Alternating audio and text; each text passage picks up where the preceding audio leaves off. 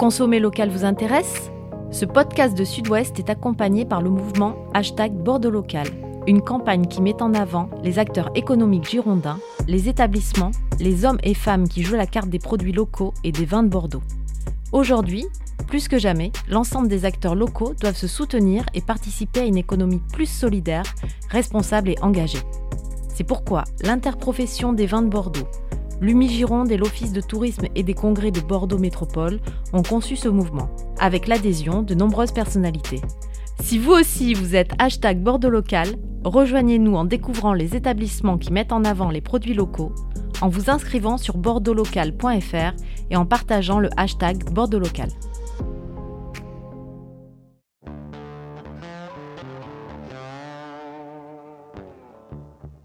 L'avantage avec le vin, c'est qu'il permet de parler de tous les sujets. Illustration encore aujourd'hui, on va parler de numérique, de numérique et de vin, de vin et de numérique. Nous reprenons notre conversation entamée la semaine dernière avec un expert, Gérard Spatafora. Bonjour à tous, vous écoutez les 4 saisons du vin, les 4 saisons du vin, le podcast de la rédaction de Sud-Ouest qui raconte le monde du vin et qui revient sur ses faits majeurs, qui tente d'en décrypter les enjeux. Saison 5, épisode 19. Je suis Mathieu Hervé, je suis avec César Compad, responsable de la rubrique 20 à Sud-Ouest. Bonjour César. Bonjour à tous. Et bonjour Gérard Spatafora. Bonjour. Alors nous reprenons, je le disais, cette conversation entamée la semaine dernière. Nous avons commencé euh, à parler des circuits de distribution et de commercialisation. Aujourd'hui, nous allons parler des grandes mutations en cours. Je vais très brièvement vous représenter. Euh, vous êtes directeur de eStudios à Bordeaux, vous êtes consultant et euh, vous produisez des contenus euh, pour, les, pour les marques. Et puis vous êtes également directeur du master vin et spiritueux à l'école de commerce et de management l'INSEC. Nous allons poursuivre cette mini masterclass euh, avec D'abord, une question que nous n'avons pas abordée la semaine dernière. Euh, Internet, ça a aussi eu un énorme impact sur la transparence, c'est-à-dire la transparence sur les prix. Qu'est-ce que qu'est-ce qui s'est passé entre 2023 et puis 2003 par exemple? Alors c'est vrai qu'à l'époque, euh, en 2003, euh, on connaissait les prix qu'on pouvait voir donc dans les magasins, que ce soit supermarchés, les cavistes spécialisés. Et puis avec l'arrivée d'Internet euh, et du mobile après en 2007 avec l'arrivée de l'iPhone, ça a été beaucoup plus simple de regarder la concurrence. et puis en plus, depuis quelques années, vous avez des outils qui vous permettent euh, de taper le nom du vin, le millésime, et vous avez le prix dans plusieurs magasins. Donc ça, euh, par exemple, euh, vous avez un très beau site qui s'appelle winedecider.com, qui est fait par un Lyonnais. Et puis, donc voilà, je tape par exemple Château La Lagune 2012 et je vais voir chez quel marchand il est disponible, à quel prix, si c'est en caisse, à la bouteille, avec le prix de livraison et ainsi de suite. Donc ça veut dire que ça impose euh, aux distributeurs et ou aux producteurs qui vendent en direct d'avoir une stratégie de prix bien définie euh, pour le client final, mais aussi pour son réseau de distribution traditionnel. Donc il faut déjà bien réfléchir à, combien on veut vendre son vin euh, et ainsi de suite. Alors sur Internet, souvent on dit que les vins sont moins chers, mais il faut faire attention parce qu'à la fin du panier, vous avez des frais de livraison à payer. Donc parfois, on arrive quand même très très souvent au même prix que en magasin. Alors vous, vous évoquez Wine Decider, euh, grand acteur, en tout cas référent pour la plupart des, amateurs de vin. Et euh, dans les mutations en cours et dans les, grands nouveaux acteurs, euh, il y a celui dont on n'a pas parlé la semaine dernière, l'éléphant dans la pièce, comme disent les Anglais, c'est Vivino. Vivino, la grande marketplace, la place de marché comme on dit en français. Expliquez-nous à la fois ce qu'est Vivino dans les coulisses, et puis euh, dites-nous ce que ça a changé en quelques années. Alors Vivino au départ donc c'est une application mobile qui permet à n'importe quel amateur de vin d'avoir un carnet de notes de dégustation. Voilà. Donc ça c'est une chose assez simple euh, et qui a plu à énormément de gens puisqu'aujourd'hui ils ont plus de 64 millions d'utilisateurs à travers le monde, ce qui est énorme. Euh, et donc, euh, ben, ça veut dire que monsieur et madame tout le monde peuvent flasher une bouteille dans un restaurant, chez des amis, chez un caviste et obtenir des informations pour aller jusqu'au prix de vente. 50 millions de téléchargements de l'application dans le monde Vivino, hein, donc c'est quelque chose d'énorme. 350 millions, je crois, d'euros de vente en 2020. Donc on parle de l'acteur majeur aujourd'hui. Ah oui, c'est devenu le leader. Euh, et puis c'est des gens qui sont très bien organisés sur le plan numérique et en opération. Donc ça veut dire qu'ils sont capables finalement de plaire à énormément d'amateurs de vin, débutants, experts, euh, connaisseurs, et de pouvoir leur fournir des informations et le vin jusqu'à être livré à la maison. Qu'est-ce que ça, ça a changé dans le rapport du consommateur au vin? Alors la première chose, c'est l'information sur le vin. Euh, c'est-à-dire que donc je peux flasher une bouteille, je vais obtenir euh, les informations sur le cépage, le pays, le producteur, des images, et j'ai aussi euh, les notes des autres amateurs. Voilà, donc donc là par un système d'étoiles. Donc je vais pouvoir me faire un avis, une tendance, de dire ah bon ben s'il y a déjà 100 personnes qui ont mis 4 étoiles à ce vin, ben personnellement je vais y faire confiance ou on se fait son propre avis. Donc ça, ça c'est déjà un, un, point très important qui plaît aujourd'hui aux amateurs de vin. Là, on est du point de vue du consommateur et du point de vue du producteur. Alors le producteur, lui, il peut travailler avec Vino pour donc améliorer toute la fiche, euh, toute la fiche technique du vin, donc euh, donner des informations officielles. Euh, il peut lui demander à Vivino de lui louer, prêter, donner, vendre des datas sur les gens qui s'intéressent à son vin ou les vins de ses confrères. Et puis il peut aussi travailler avec Vino, c'est-à-dire que donc il va mettre à disposition des stocks en marketplace qui seront vendus par Vivino et livrés par le producteur ou un négociant. C'est-à-dire que la nouveauté, c'est que Vivino est devenu marchand de vin. Oui, très rapidement. Ce qui n'était pas le cas au départ. Non, au départ c'était juste un carnet de dégustation euh, et c'est rapidement devenu un, une marketplace. Alors ils sont pas que marketplace. Vivino achète aussi des vins qu'ils ont stock dans un entrepôt et qui livrent donc par pays dans des opérations de e-commerce.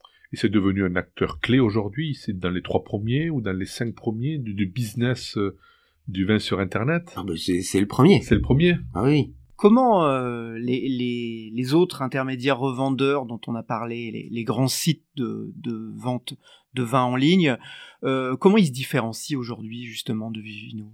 Alors vous pouvez vous différencier par exemple par l'offre euh, de produits. Donc vous pouvez essayer de trouver des produits qu'on ne trouve pas sur Vivino. Ça va commencer à devenir de plus en plus difficile.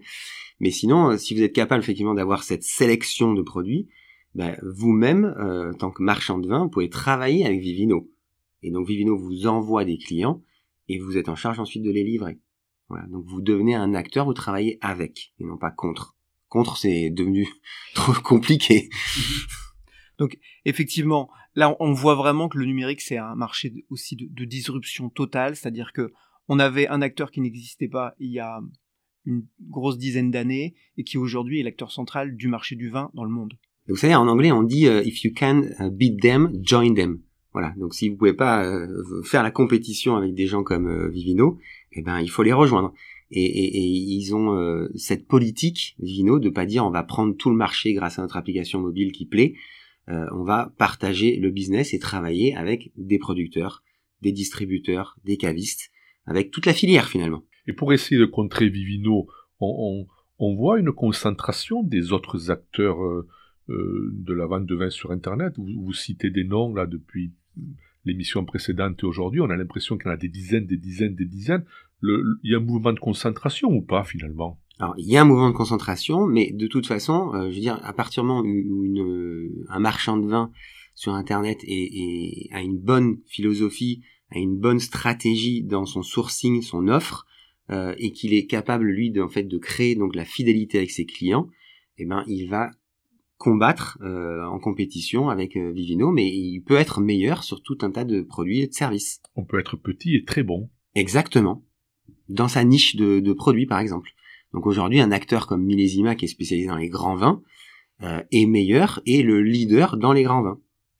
Alors on va continuer à, examiner euh, toutes les mutations et toutes les, tendances de demain dans le monde du vin. Euh, il euh, y a un autre point sur lequel on voulait vous interroger. c'est toutes ces ruptures technologiques. On voit qu'elles ont engendré un certain nombre de changements et il y a un métier qui, dont on dit qu'il est peut-être en crise c'est le, métier de dégustateur prescripteur, d'influenceur. Alors il y a, y a un certain nombre, là je, je, je cite des, des, des, métiers ou des fonctions qui sont différentes. On va commencer par le, le dégustateur prescripteur. Euh, Est-ce que justement la, la capacité euh, que le consommateur a dorénavant de noter son vin, ça n'a pas affaibli euh, le, les grands noms de la dégustation non, moi je crois pas. Euh, je crois qu'il y a vraiment encore euh, une écoute, une audience pour les critiques de vin. Mais après, on a eu un grand critique de vin mondialement connu qui était Robert Parker. mais aujourd'hui, vous avez des acteurs locaux. Donc, par exemple, au Canada, vous avez une personne qui s'appelle Nathalie McLean, qui est extrêmement connue dans le dans, sur le marché canadien. Et puis récemment, vous en avez euh, un, un, nouveau qui s'appelle Alexandre Ma, euh, donc qui est d'origine chinoise, mais qui parle très bien français, qui a travaillé à la revue du vin de France, et qui lui aussi a su développer son audience en Chine. Voilà, donc on se retrouve avec plus euh, de critiques de vin. Et après, euh, pour performer, bah, il faut qu'ils puissent se faire un nom, et puis il faut qu'ils puissent créer leur propre marque, et finalement avoir euh, des gens qui, qui les aiment, qui les suivent. Alors justement, la transition est parfaite. On va aussi parler des influenceurs qui, pour certains d'entre eux, n'y connaissent pas forcément toujours grand-chose euh, euh, au monde du vin, mais par contre qui ça présente bien. Et puis il y a évidemment aussi des vrais experts euh, qui, qui prennent la parole. Où on en est justement sur ce entre guillemets marché de l'influence sur le vin, les dernières données, les dernières tendances? Alors les, les influenceurs dans le vin, comme vous l'avez dit, à boire et à manger. Il y en a qui sont très bons, efficaces. Et puis il y en a qui malheureusement euh, font un peu euh, du vent, mais pas plus que ça. Donc le retour sur investissement n'est pas là. Euh, ça c'est la majorité malheureusement. Après, malheureusement pour l'ensemble, ils sont dépendants des réseaux sociaux qui sont donc, on va dire, leurs outils de diffusion de leur contenu. Et, et, malheureusement, comme le vin est considéré comme de l'alcool, c'est de l'alcool, euh, eh bien, euh, ces, tous ces contenus-là sont pénalisés par les plateformes euh, parce qu'ils ont peur de la loi 20 en France, parce qu'ils ont peur des hygiénistes en Angleterre ou aux États-Unis. Et, donc ça, c'est un problème pour les influenceurs aujourd'hui. Donc ça, c'est un problème assez récent parce que il y a encore deux ans, on disait le, le, le social commerce, comme on dit, c'est l'avenir. Alors, ben moi, je peux vous en parler puisque déjà en 2009 à Millésima, on a embauché un ancien journaliste du vin on avait, euh, on avait investi dans un studio vidéo et il était en charge d'aller faire donc des mini reportages de 4 à 6 minutes en vidéo, traduits en 5 langues. Euh, et donc toutes ces vidéos étaient diffusées évidemment sur euh, Facebook, LinkedIn, enfin tous les réseaux sociaux, et ça nous rapportait énormément de trafic puisque Mizima était devenu un média. Voilà. Et malheureusement, aujourd'hui, dès que vous diffusez un contenu sur le vin, vous avez une pénalité. Donc il faut que ce contenu soit aujourd'hui original, est euh, vraiment euh, vraiment hyper intéressant parce que les amateurs de vin vont pouvoir se le partager. Donc on ne peut plus compter sur l'algorithme des plateformes, il faut vraiment compter sur euh, l'amateur qui, est, qui a découvert le contenu qu'il trouve vraiment fantastique et qui va en parler à ses amis. Il y a une vraie censure des algorithmes? Ah, complètement. Dès qu'on parle d'alcool, bière, vin spiritueux, il y a une vraie censure, une pénalité sur l'algorithme. Et c'est récent ou c'est... Ça date à peu près de 2017 parce que ces groupes-là, en fait, sont tous cotés en bourse, et euh, des groupes d'hygiénistes qui sont dans des associations font des procès pour tout n'importe quoi. Et puis pour éviter le procès, bah, le groupe qui est coté en bourse, comme Facebook ou Google, pour éviter le procès, va payer une pénalité. Et, euh, donc ça leur coûte de l'argent.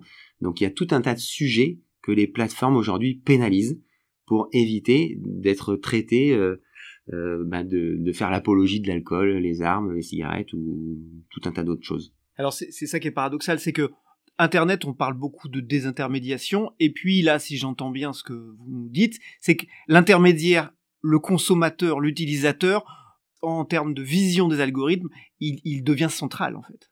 Oui, c'est-à-dire qu'en fait, avant, on était capable de créer un contenu euh, vidéo, euh, texte, écrit, image en interne, mais aujourd'hui, si vous n'avez pas euh, quelqu'un qui a une formation de journaliste ou de scénariste, pour vous faire un contenu qui soit vraiment intéressant, vous avez peu de chances de réussir. Donc là, je me mets à la place des, professionnels notamment qui nous écoutent.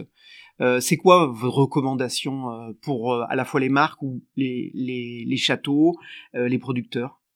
Alors, dans cet environnement qui est quand même extrêmement instable. Ouais, ben en fait, il, faut travailler comme euh, comme un média, comme euh, comme un magazine, comme une télévision. Donc, euh, on va demander à un influenceur qui pourrait avoir cette formation de journaliste ou à quelqu'un, enfin à une agence par exemple de communication qui est spécialisée dans ce domaine où il y a des scénaristes qui, en fonction de votre histoire, votre plateforme de marque, ce que vous voulez dire, vont vous écrire une histoire qui, qui va être écrite en images et ou en vidéo euh, et qui va vous aider à construire un contenu et une stratégie de diffusion du contenu. On en est qu'aux prémices finalement dans les propriétés de, de, tout ce que vous êtes en train d'expliquer. Exactement. Et moi, ce qui me désole, c'est quand je vois que les réseaux sociaux dans les châteaux ou chez les, ou chez les négociants euh, sont délégués euh, à des jeunes stagiaires.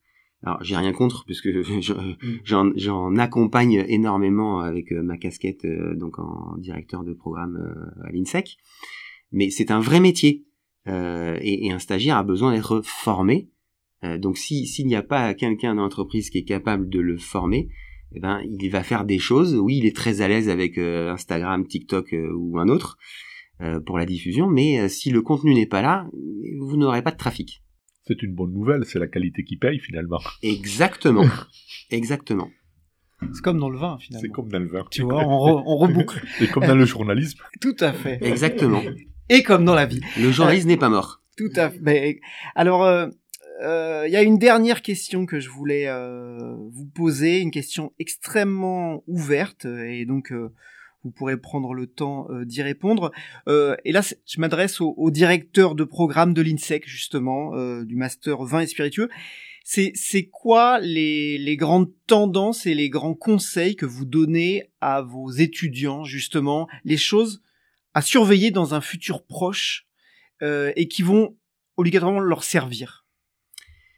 Euh, Moi, je, conseille à tous mes étudiants d'être extrêmement curieux, euh, d'essayer de, toujours rester ce qu'on appelle débutant ou oui vraiment débutant, c'est-à-dire que même si on croit connaître des choses, on se rend compte que dès qu'on fait du business dans le vin, eh ben il y a énormément de choses qui sont fausses voilà, comme euh, en ce moment, on entend toujours dire que les jeunes s'intéressent pas au vin, euh, euh, que c'est un drame et tout ça. Mais bon, descendez, allez voir dans des bars à vin, vous allez voir que le public, il a 25-30 ans et il y a aussi beaucoup de femmes. On, critique aussi beaucoup les femmes dans le vin, ce qui est à tort. donc la curiosité c'est très important. Et si on parle de technologie, donc oui, il faut être encore plus curieux parce que les sites internet comme Facebook ou tous les autres euh, changent leurs algorithmes tous les trimestres. Donc ce que vous savez aujourd'hui, dans six mois, ça n'existe plus. Ça a changé. Et la plateforme est devenue meilleure et ainsi de suite. Donc euh, voilà, il faut être tout en constante évolution.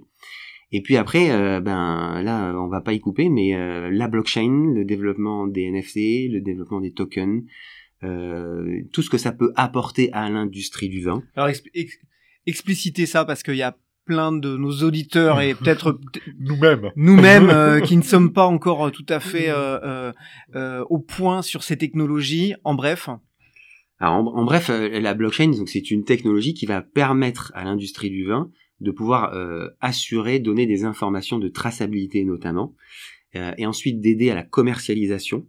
et puis d'aider énormément à l'authenticité pardon pour éviter la contrefaçon, ce qui est un problème même pour les vins de tous les jours.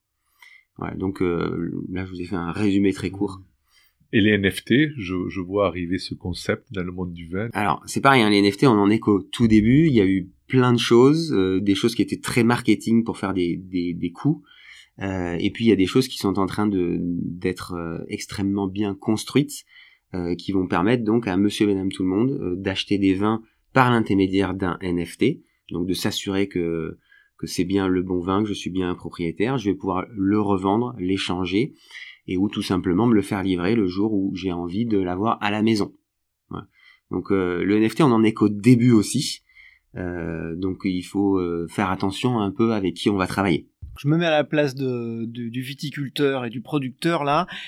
comment il comment il fait pour s'intéresser? Comment il puisque ces technologies vont s'intéresser à lui s'il ne, si lui ne s'intéresse pas à ces technologies Comment comment il fait? Aujourd'hui, il y a déjà des, des, des, prestataires, des organismes qui sont susceptibles de, de lui venir en aide, c'est ça? Oui, même à Bordeaux, euh, vous avez des gens spécialisés, des experts. Voilà, donc c'est des gens qu'il faut consulter pour se faire une idée et, euh, et puis après euh, essayer de développer, d'écrire un projet et trouver le bon prestataire pour vous accompagner. Merci pour vos analyses, Gérard Spatafora. On vous réinvitera parce que c'était passionnant. Euh, merci César. Merci, à bientôt. À très bientôt. Merci aussi à vous tous qui êtes toujours plus nombreux à écouter nos podcasts. N'hésitez pas à nous envoyer vos remarques, avis ou suggestions pour nos prochains épisodes à podcast.sudouest.fr. Retrouvez tous nos épisodes sur sudouest.fr et pour ne pas manquer les prochains, abonnez-vous à Sudouest sur Deezer, Spotify, iTunes ou Google Podcast. À la semaine prochaine. D'ici là, portez-vous bien. Et rappelez-vous, le meilleur vin n'est pas nécessairement le plus cher, mais celui qu'on partage avec modération et responsabilité.